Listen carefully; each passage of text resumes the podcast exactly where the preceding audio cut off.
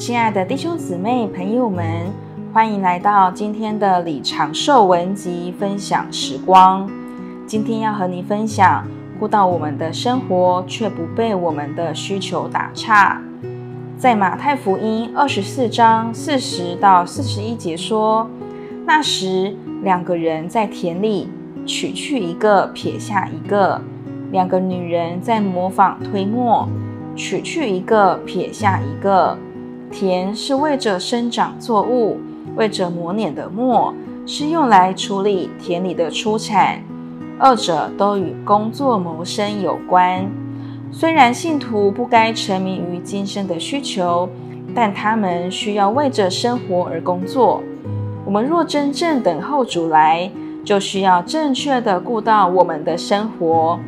我们需要走出去，离开世界。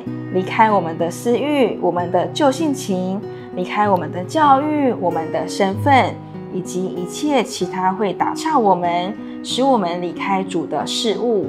我们做童女的，需要在黑暗的世代中担负主的见证，就是拿着灯，并且要从世界出去迎接主。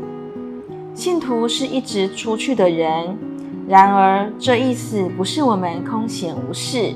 我们不是失业，事实上，我们比受雇的人还要忙。神的见证，基督与教会占满了我们。基督是灯，教会是灯台，托住这灯，有神在其中发光。担负神的见证，比谦卑或忍耐重大多了。